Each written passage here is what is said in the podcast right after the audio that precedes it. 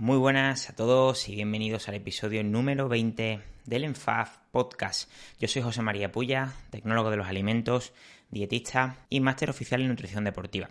Bueno, antes de empezar con el episodio, comentaros que tenéis en la descripción un link para que os registréis en la membresía de ENFAF durante una semana totalmente gratis y escuchéis y visualicéis todas las clases de mis compañeros donde ampliaremos mucho más todos los temas de nutrición deportiva. Ya sabéis que en todos los episodios de este podcast vamos a hablar de todos los temas de nutrición deportiva y de entrenamiento, pero menos profundamente. Para clases mucho más profundas y mucho más extensas tenemos el ENFAF Members. Bueno, estamos ante una de las grandes preguntas. ¿Hay que pesar los alimentos en una dieta? Pues depende. Diferentes contextos, diferentes soluciones. Esto es algo totalmente frecuente en la consulta dietética. Los que me conocéis un poco sabéis que me dedico al asesoramiento dietético, a la consulta y mucha gente que está dentro de la población general, que no hace ejercicio físico o que hace ejercicio físico demasiado liviano o incluso gente que sí que tiene ejercicio físico programado pero que odia el hecho mm, de pesar los alimentos, me dicen, José, yo lo que no quiero, o sea, yo te voy a hacer caso en lo que tú quieras, pero yo lo que no quiero es pesar los alimentos. Hay veces que no hay más remedio y otras que es totalmente prescindible. Como siempre, en el mundo de la nutrición, en el mundo de la salud, no hay blancos o negros. Lo primero, para saber si tienes o no que empezar a pesar los alimentos es el objetivo que tengas. Es importante que te plantees el objetivo que quieras para tener conciencia de si hace falta. Por ejemplo, vas a hacer una pérdida de grasa, vas a hacer una etapa de ganancia de masa muscular, lo que se conoce como una etapa de volumen, eh, vas a hacer una simple reeducación alimentaria ya que anteriormente comías fatal o llevabas una época comiendo fatal, un cómputo de recomposición corporal, con reeducación alimentaria, con mejora del rendimiento. Todo esto va a depender. Porque depende de tu objetivo, habrá que afinar mucho en la cantidad. También hay que tener otra cosa muy en cuenta.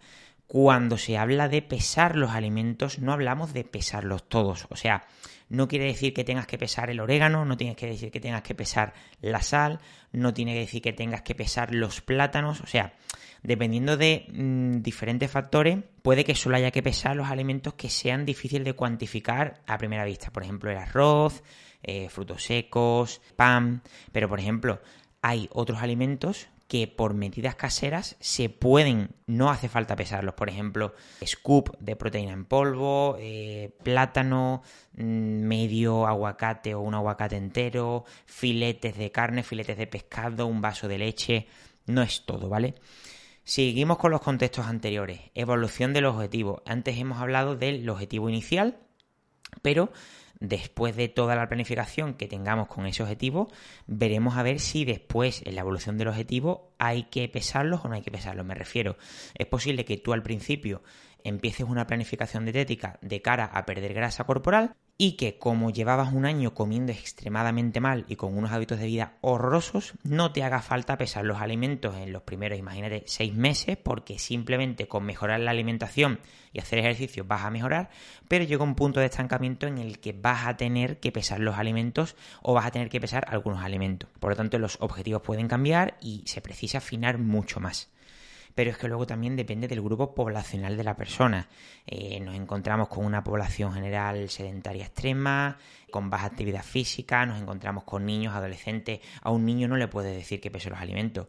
A un anciano de 85 años no le puede decir que pese los alimentos. Entonces, desde el punto de vista profesional, yo tengo que tener mucha empatía y tengo que saber con quién me encuentro delante.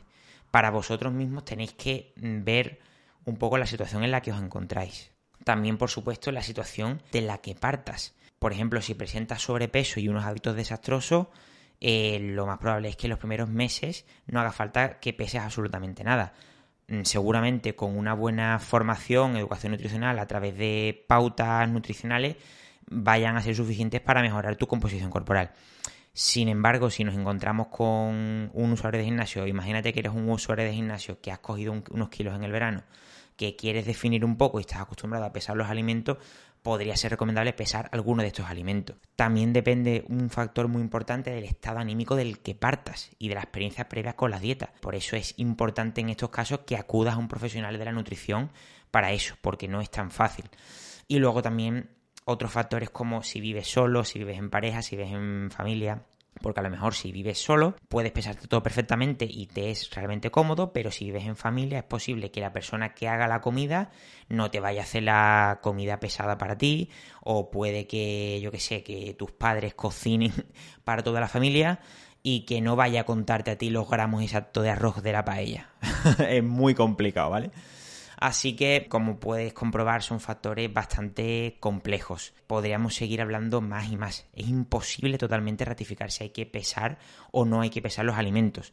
Así que después de comentarte los diferentes contextos de este capítulo de pesar los alimentos, en el siguiente vamos a hablar sobre en qué situaciones podría ser buena opción pesarlos y en qué situaciones puede ser mala opción pesar los alimentos. Ya sabéis que tanto mi compañera Marta Ramírez como yo nos dedicamos a la consulta dietética y creemos que este tipo de episodios puede ser muy importante, ya seáis usuarios, consumidores o seáis profesionales para aplicarlo en vuestros pacientes. Pues nada más, compañeros, nos escuchamos en el siguiente episodio del podcast. Un fuerte abrazo.